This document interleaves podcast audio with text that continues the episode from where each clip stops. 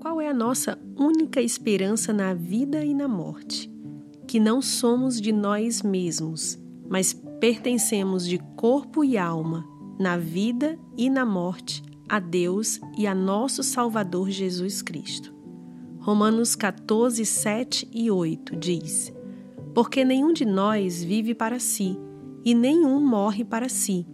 Porque se vivemos para o Senhor, vivemos. Se morremos, para o Senhor morremos. De sorte que, ou vivamos ou morramos, somos do Senhor. Deus enviou seu Filho para nos salvar pela graça e nos adotar em sua família. Agora, por causa dessa graça, em agradecimento queremos ser semelhantes a nosso Pai. Desejamos a semelhança familiar. Queremos ser como nosso Salvador. Desejamos agradar a nosso Pai.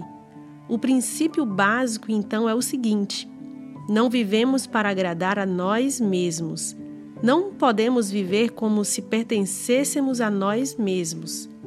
Isso significa várias coisas.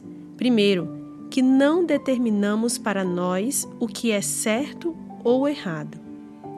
Também deixamos de nos colocar em primeiro lugar e sempre colocamos nesse patamar o que agrada a Deus e ama seu próximo. Isso quer dizer que confiamos em Deus nas alegrias e nas provações, nos tempos bons e nos tempos ruins, na vida e na morte.